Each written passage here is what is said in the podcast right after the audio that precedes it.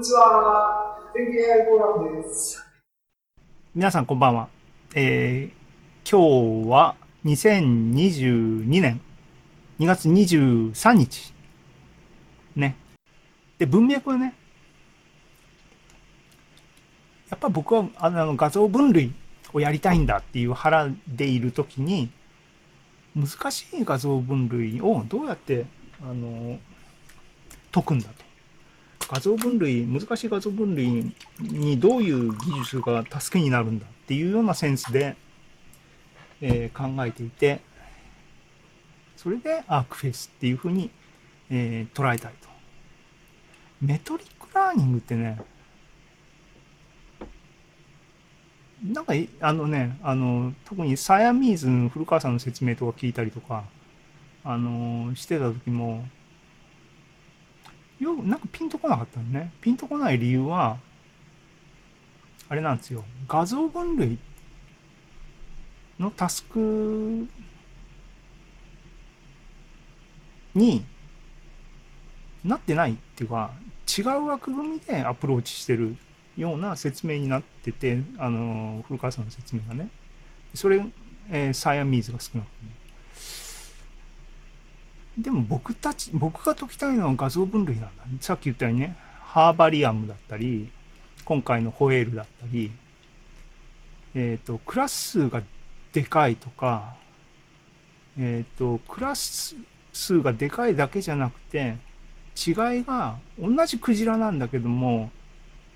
ね、あの、今回のコンペで面白い、面白い投稿してる人がいて、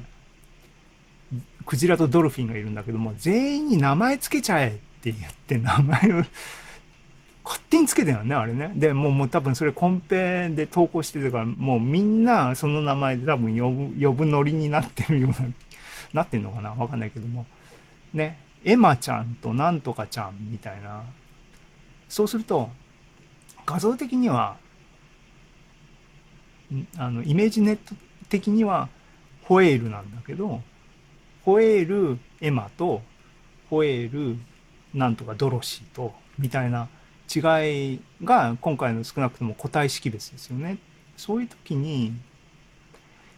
細かい違いでも、なんだけど、でもそれって分類じゃんっていうのがね、なんかね、そう、 metric learning っていうフレームワークが僕はまだ理解できてないからなんですね。でも今回、 ArcFace を使うっていうセンスでいろいろなものを見てたら、結局、画像、分類タスクにどうアプローチするかっていうふうなことなんだよっていうふうに見えるので、技術性、プログラム的にも、的には。まあ、そう、そうやって、あの、理解してまずやってみようっていうのが今回の趣旨です。っていうか僕の学びの方向性です。で、そういう視点で改めて今、ペペペって上の方で挙げた、えっ、ー、と、回答ですね、ソリューションを眺め直してみると、 Herbarium の1位もここに、ね、 ArcFace 使ってますよって書いてあった。でね、 Humpback Whale コンペの2位の人の、えっ、ー、と、GitHub のページに行って、こういうアーキテクチャで解きました。ありますが、これいろんなあのロスを使ってますが、その中の一つに ArcFace真ん中にドーンとありますね。もう一個、三つあるの triplet loss っていうのも使いつつ、 focal loss っていうのも使いつつっていう、なんかハイブリッドなことをやってるみたいですけども。で、えっ、ー、とね、3位は ArcFace を使ってるっていうふうにもうモデルのところにも書いてあったように、 ArcFace がキーワードだと。分かったと。それぐらい重要なんだが、これをマスターすればきっと、ホエールドルフィンはいけるだろうっていう話ですね。はい。で、あのね、今までの教訓から、ただ使うだけっていうセンスでやったって結果は簡単に出てこないっていうのは、もうね、あの、全景 AI フォーラムの過去のビデオを見ればわかる通り、もう僕の歴史はその歴史ですからね。今回は論文きちんと読もうかなと思ったんですが、思ったんですがって言ってるように、時間切れでちょっと読め読めなかったんだけど、まずでもきちんと論文を押さえとかなきゃいけないダウンロードはしました。偉い。2018年ねそんなにあのほやほやっていう話ではないしアークフェイスっていうのがわーって話題になったのが、ね、このコンペ自体が3年前とかの話ですからね。あの今トランスフォーマーわーって言ってるのは時間的に新しい話ですけどアークフェイスっていうのはそんなに新しい話ではない枯れてると枯れてるけどもあの枯れてるがゆえに重要なものとして残ってるっていうのは重要だろうっていうんで学ぶ時間を投資する価値はあるでしょうと。はい。で、論文 PDF 出しましたと。で、見ると、ね、こういうふうに、なんかね、そう、メトリックラーニングの、あの、説明を書いてあるページとかに行くとなんかこういうふうにね近いけども遠くにするみたいな絵の描き方がしてあってねなんかようわからんなっていう あの絵がドーンと出てますけども。でねこの論文のフィギュア2フィギュア2ねにこれ結構示唆的な図が出てますしアルゴリズムも簡単に書いてあります。で何をやってるのかっていうのを簡単にあの説明されてるんですがここにねえっ、と、フィーチャー。フィーチャーっていうのがここに入ってくるんだけども、これがこの左側に普通の CNN があると、レズネットがあるとか、エフィシャンネットがあるとか思ってるんですね。画像を送ってガガガってやってフィーチャーベクトルになったやつを、に対してどういうふうに、えっ、ー、と、プロバビリティまで持ってくんだと。つまりロジット計算、普通ね、レズネットの一番終端はロジットですよと。ね、ソフトマッ X 込みで、えっ、ー、と、クロスエントロピーを計算するのが PyTorch なんで、だいたいモデルっていうのは、ロジットのところまでが一区切りなんだけどもっていう世界になってる。で、普通は最終端のフィーチャーテンソルが、えー、で、クラスの数に、えっ、ー、と、リニアレイヤーかまして、ロジットになりますねっていうだけなんだけども、その過程の中にゴニョゴニョゴニョっといろいろ入れるのが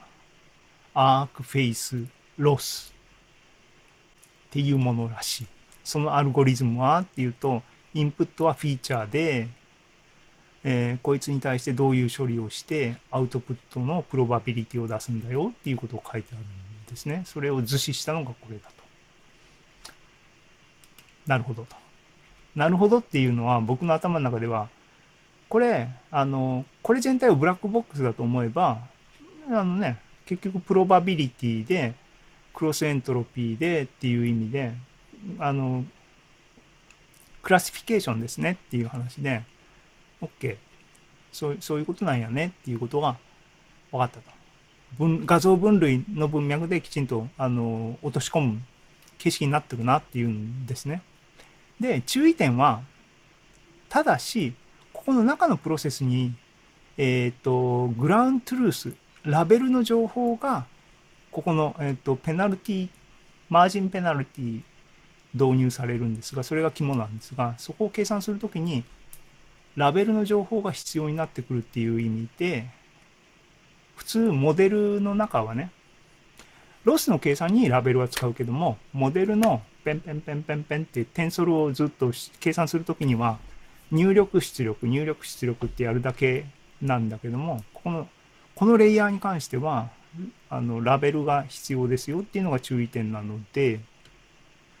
えー、なのでっていうか、そう、そういうことだなっていうことですね。で、えー、っと、その結果、この余分な手間は何のためにしてるんだっていうのをこの論文の図3に書いてある。左側は普通のあの、ごしゃごしゃっていうんじゃなくて、普通に直接的にソフトマックスかけて、プロバビリティ出して学習した時はこれで、間ごしゃごしゃっていうペナルティ化してっていうふうにやったのはこうなるという絵、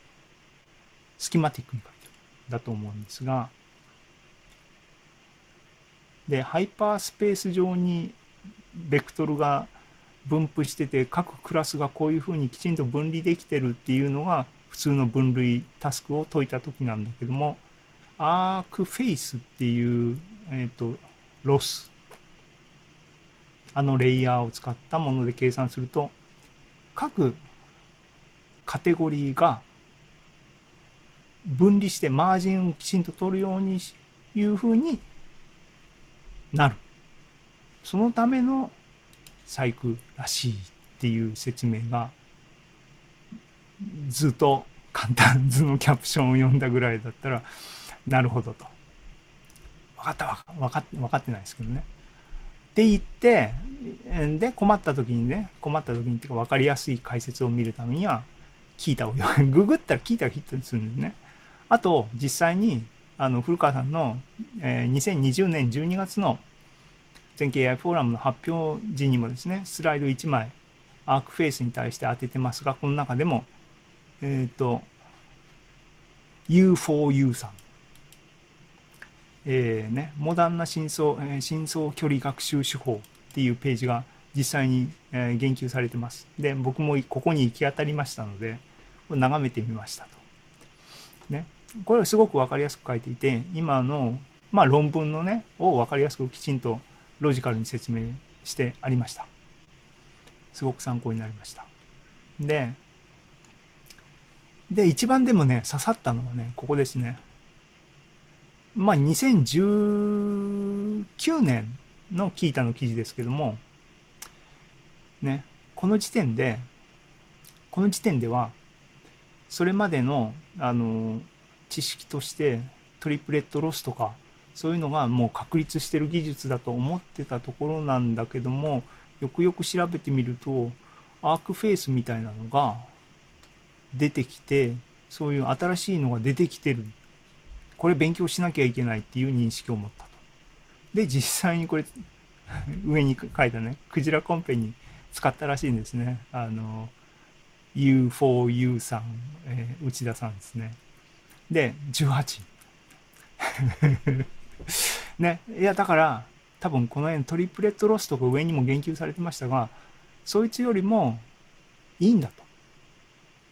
いうふうにこれを見て思ったんで、僕が今学ぶべきは、つまり、クジラとドルフィンを 攻略するために学ぶべきは、アクフェイスなんだなと思ったっていうことなんですが、あとね、あのー、そこにも書いてあったように、えっ、ー、と、結局、普通の分類タスクをやってるモデルの終端のレイヤーに、このマージンレイヤーを突っ込むことで、アークフェイスが導入できるらしいね。で、この、えーと、実装も GitHub にこの方のこのコードがですね、あって、これが PyTorch の実装があって、これ結構デファクトスタンダードみたいです。 Kaggle の、今いろんなノートを見てたんですけども、大体、まあ、あの、レイヤー自体がそんな難しくなくてね、 normalize してなんとかしてっていうもんなんで、そんな変わりようがないんですが、基本的にここの codebase じゃないかなと思うようなコードをみんな使ってる、カグルで。なので、よっしゃ、ここ、これをあの使えるようになれば、ウハウハやなというふうに思ったということです。で、えっ、ー、と、実際にね、えっ、ー、と、聞いた内田さん言ってるように、実際にあの使いたいだけだったら、この GitHub のこのプロジェクトは一通り、ああの一通りあのメインのモデルまで含まれてますが、えっ、ー、と、 ArcFace のあそこの計算だけやりたいんだったら、 metrics っていうファイルだけあればよくて、しかもそれの ArcFace だけ使いたかったら、ここの部分、今これスクショを取りましたけども、ここの部分だけピッて Jupyter ノートブックにコピーして、そのレイヤーを使えば多分良さそうだっていうことが分かりました。ただね、ただそれでやってみようと思っていくつか実際に今やってみたのあるんですけども、言ってるようにこのレイヤーって、ベクトル、テンソルだけじゃなくて、処理をするときにラベルの情報も必要になってくるんですね。なので、ここのフォワード関数、フォワード関数にこれ拡大したい。拡大した OK? フォワード関数ね。これクラスアークマージンプロダクトってレイヤーがこれで定義されるよって言って、フォワード関数や普通はインプットがあって、アウトプットをリターンするだけですけども、普通のニューラルネットの、えーと、レイヤーだったら。引数にアーギュメントにラベルの情報も要求します。それがないと、ここの、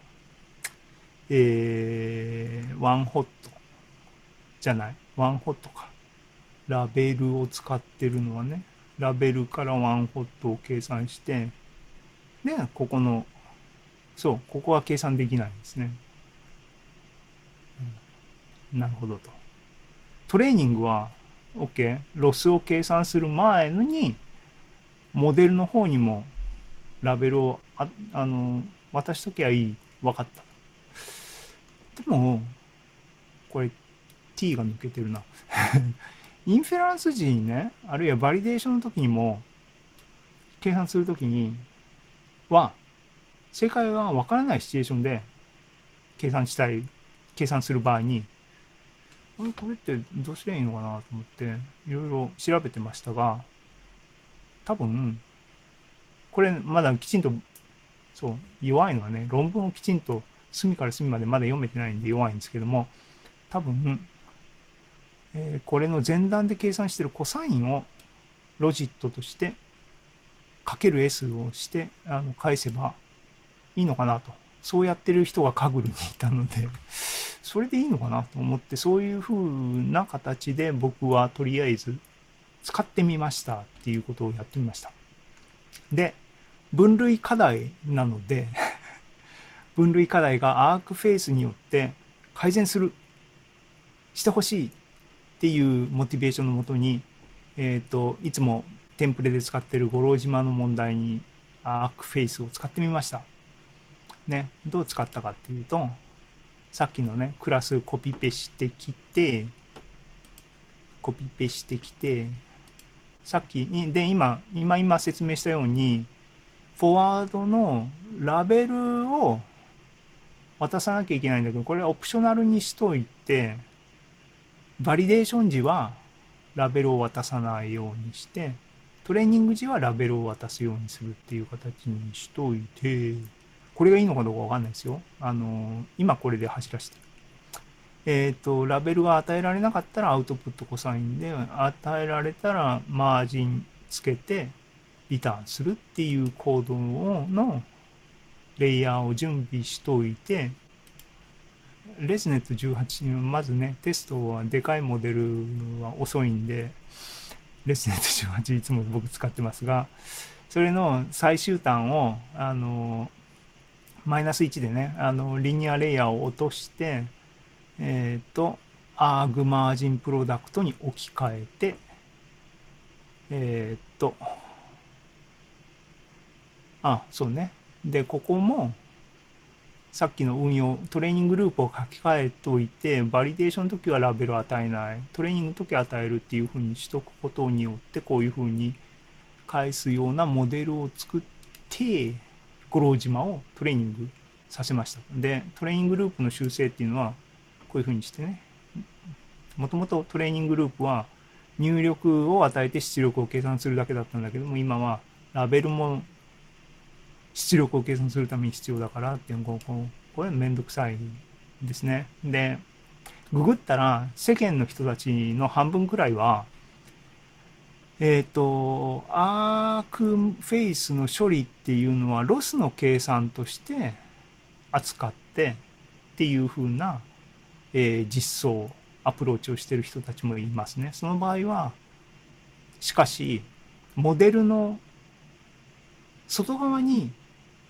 学習しなければいけない変数が入ってくるので、オプティマイザーには、その余分の、ね、えっ、ー、と、アークフェイスに関係するウェイトを追加するようにしとかなきゃいけない。そっちに修正を加えるか、トレーニングループのここに修正を加えるかっていう二通りの現実的なチョイスがあって、僕はこっちをとりあえず選択してるってことです。で、えっ、ー、と、ね、これ、あ、これ順番あれだな。はい。説明の都合ですけども。はい。で、実際に、あそしたら、あとは普通に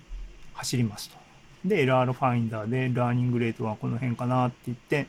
20エポック回したら、結果がですね、94.8%っていうのは、悪くない。が、抜きん出てもいない。えっ、ー、と、 state of the art は 95. 点いくつなんですね。なので、まあ20 epoch もっと回したらもうちょっといいきそうかって言われたら、いきそうかもしれないね。もうちょっと試してみようかね。でも、あのー、言っちゃ悪いですけども、8クラス、たかだか8クラスの分類タスクで、 ArcFace、ArcFace がっていう話じゃないかもしれないなっていうのは、頭の片隅にありますね。でも少なくともコードは動いてるのかなっていう気がします。ってことで、えー、その2、その2っていうかね、雑談ね。雑談です。皆さん雑談として聞いてください。えっ、ー、と、データセットはね、あるので、同じ、五郎島に使った同じモデルで、普通に素朴に ArcFace をこのデータセットに使ってみた。で、たかだか20 epoch かな？ぐらいかな？これも回したんですけども、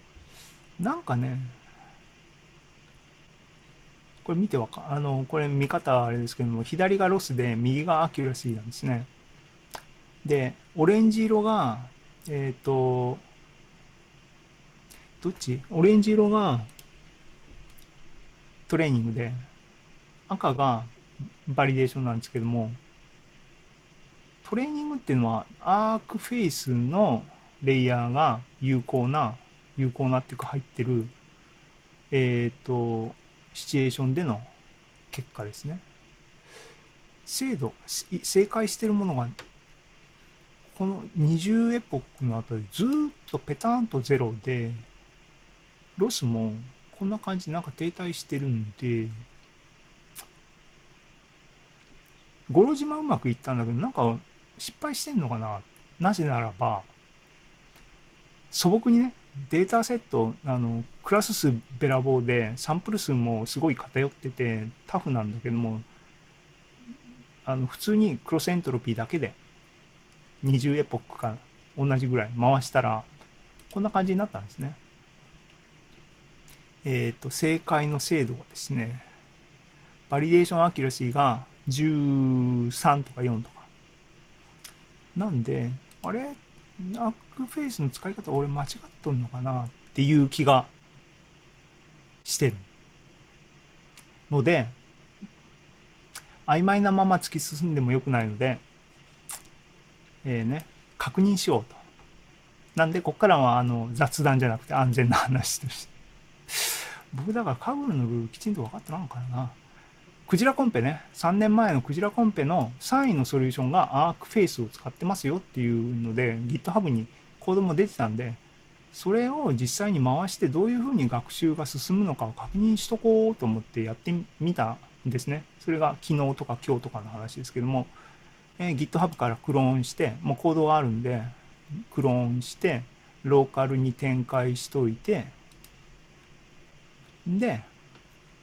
学習のプログラムは、プログラムね、あの独立の Py- Python コードになってますが、それを Jupyter ノートに、ノートブックにコピペして、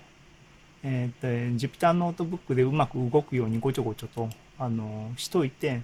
メイン関数を実行しました。そしたら動いて学習を開始しました。いくつかね、あの、3年前のコードなので、なんかいろいろバージョンとかなんか変なエラーがいっぱい出てあのいろいろあの修正が必要でしたけども大きなところはサイパイの IM リードを使ってるコードになっていてで今の最新の SciPy はこいつは deprecated したみたいでイメージ IO を使えとか言われたり古いバージョンの SciPy を使うっていうオプションがあったんだけどインストールに失敗してっていう話なんで、素直に新イメージ IO を使うようにして、とかなんか細かい話がありますが、とりあえず動くようになって、動かし始めた結果ですね、これ、デンスネットベースのモデルで学習するようなモデルになってますが、これはあの、終わったクジラコンペの話ね。スタート時の1、2、何エポック？エポック数のカウントでよくわかんないんだけど、最初の方はトレーニングの方のスコアは0スタートで、あの多分これデブって書いてある validation がこっちなんだろうと思いますが、 validation の方は70%出てるのに、あの training の方は0スタートでゆっくりに立ち上がって、ここでやっと0.06とか始まってるんで、で、最終的にっていうか、まだ、まだ裏で僕計算進行中ですが、えっ、と、 validation の方は94%ぐらいまで上がった段階で、 train の方は36%ぐらいまでいってるんで、あはーと。つまり、この挙動はね、希望的観測によれば、もうちょっとグイーンと上がったら、こっちもグイーンと上がってくる、それの前兆なんだろうっていう風なことかもしれない。ただし、コードベース全然別なので、この後、えっ、と、コードの中身をね、もうちょっと勉強しようかなと思ってます。っていうことで、結局、あのー骨のある話は今日もなくて、やるやる詐欺の、あの拡大版みたいな講演になりましたが、講演になりましたが、ね、今日の、今日の、これアークフェイスね。総合目次に行こう。OK。はい。今日のコンテンツ、こういう話をしました。どうかな。で、ね、クジライルカコンペはまだあと2ヶ月あって、ハーバリアムはあと3ヶ月あって、ね、あのーあと多分ね、あの、アークフェイスを使うときのもう一つのポイントは、これあの、クジラコンペでもそうですけども、その preprocessing、画像全体をネットモデルに食わして、えっ、と、っていうのは甘いと。クジラコンペだったらクジラを object detection のモデルをかましといて、 bounding box でクジラセンターでクロッピングしといたものにで学習させるっていう風なのが、一手間、みんな使ってるみたいですね。で、そんなめんどくさいことやんなきゃいけないの？っていう気が。でも考えたら僕たちも、僕たちもっていうかね、チーム全形も、崩し字コンペね、そういうことやってましたからね。あの、それを、こういうタスクでも、やればいいって、や、やんなきゃいけない、そういう世の中になったんだ。もう、ね、2015年、6年、7年、15年ってことはね、2017年、8年ぐらいの牧歌的なディープラーニングの世界じゃなくても、2022年ですよと。ね、あの、そうしたらもうそれぐらいの手間をかけなさいっていうことなんでしょうね。なんでそっちはそっちでまた調査して勉強していきたいなと思いますが、頑張るぜということです。っていうことですと。っていうのが今日の祝日記念全景 AI フォーラムでしたが、皆さんいかがだったでしょうか？皆さんどういう祝日を過ごされましたかねはあ僕はもう AI フォーラムで今日の祝日は終わりまして、昼間も朝からずっとこれ準備してましたまだ足りてなかったもんね。あの、数一の部分の説明もうちょっときちんとしなきゃなんかすげえかっこ悪い発表になってしまったなと思って後悔してますが、ね。でも、あのね、言ったようにね、かっこつけるのが人生じゃないんだっていうのを示してるんですよ。開きがあって。です。はい。えーで、っていうことで今日は、そういう、そういうお話でしたと。はい。で、今日の終わりにですね、はい。次回は、今日ね、2月は早短いですよねっていうのは最初に言った通りで、えっ、と、23日が最終水曜日ってことで今日が発表だったんですが、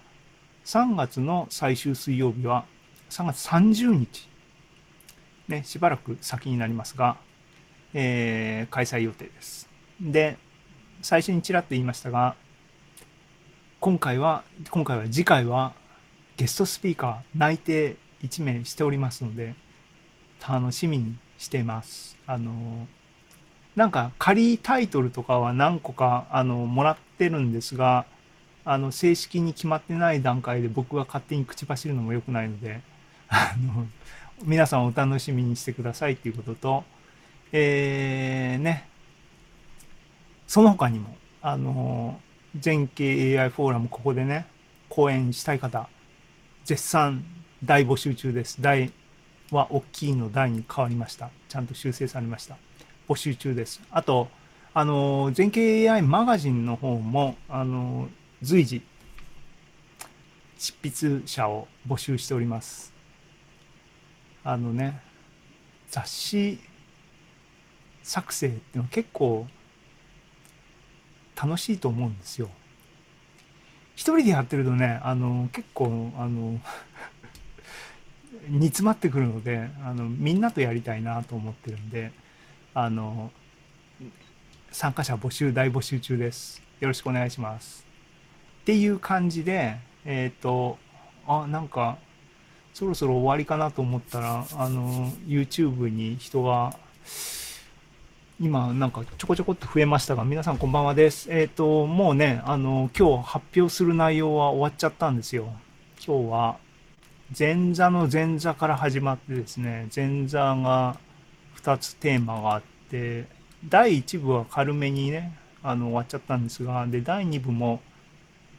内容をさらっとなら、なら、な、あの、触っただけなんで、こういう発表を続いてますが、次っていうかね、このコンペが終わる頃には、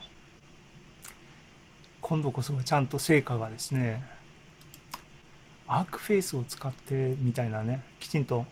発表できたらいいなというモチベーションのもとにですね、やっていきたいなと思います。ということで、えー、っと、あ、コメントありがとうそうなんですよ。あのね、うん。まあいいです。僕、これが俺の生き様だぜっていう感じでね、あの、格好つけないっていう格好つけ方をしてるなっていうのは、あの、認識してるんですけどね、こう、こう、こういう格好のつけ方を俺はしてるんだなっていうのは自分でも分かってるんですがあのね、あの、格好つけるっていうこと自体が良くない。どう、どう、あのね、悟るかっていう話ですけどはい、ありがとうございます。で、大島さんごめんなさいね。あの、きちんと、あの、雑誌の形にまとめて、あの、出したいとは思ってますので、あのね、ポッドキャストは復活するって宣言してきちんと復活できたので、あの、ザムもね、きちんと活してます。ああ、本田さんなんか大変そうですけども、あの、今日雪で大変だったんじゃないですか？っていう話ですけどもね。はい。あの、お大事にしてください。てか、こっちに戻ってきてる感じなのかな？はい。あの、また、あの、ぜひ参加してください。で、もうネタ終わっちゃったんで、指名に入ります。ありがとうございました。あの、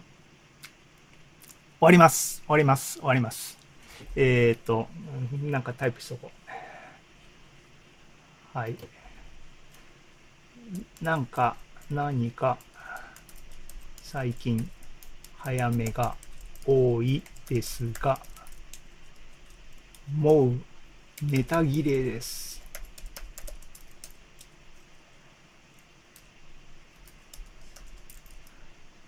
よろしくお願いします。よろしく、よろしく。ありがとうござい、ご、ましたと。はい。ありがとうございました。ということで、えっ、ー、と、8時40分、ね、9時まであと20分もありますが、今日はこれで終わりにしたいと、お開きにしたいと思います。えー、3月も皆さんよろしくお願いします。3月、3月30日です。っていうことで、雪もこれで最後になってほしいなあとコロナも収まってほしいなあと世界も平和になってほしいな僕ねあのね 終わるって言っといて話が金沢に戻る前に僕はカナダに住んでたんですが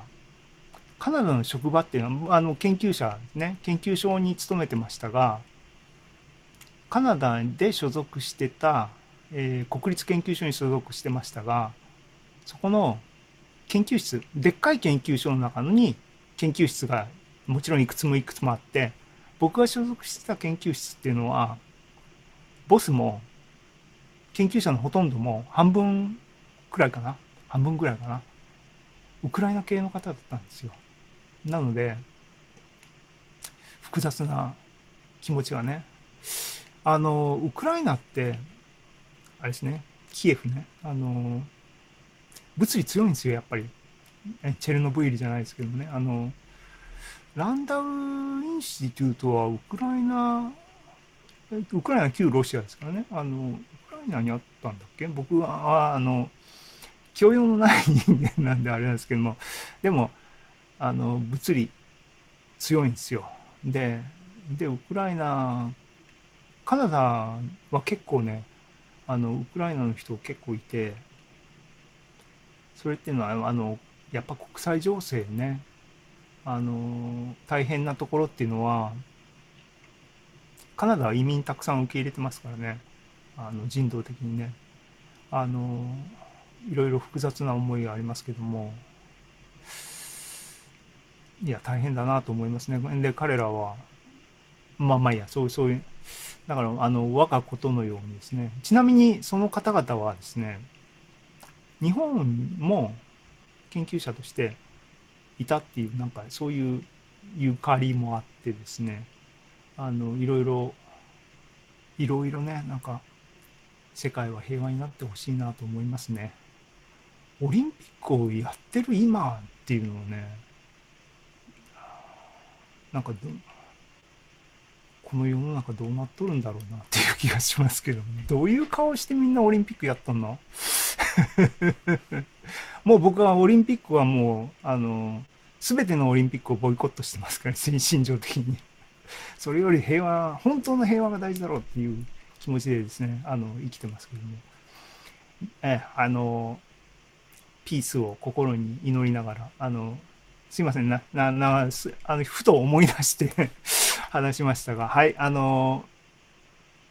みんな、あの、粛々と幸せに生きていきましょうということで終わりにしたいと思います。ありがとうございました。えー終了します。皆さんお体にお気をつけて。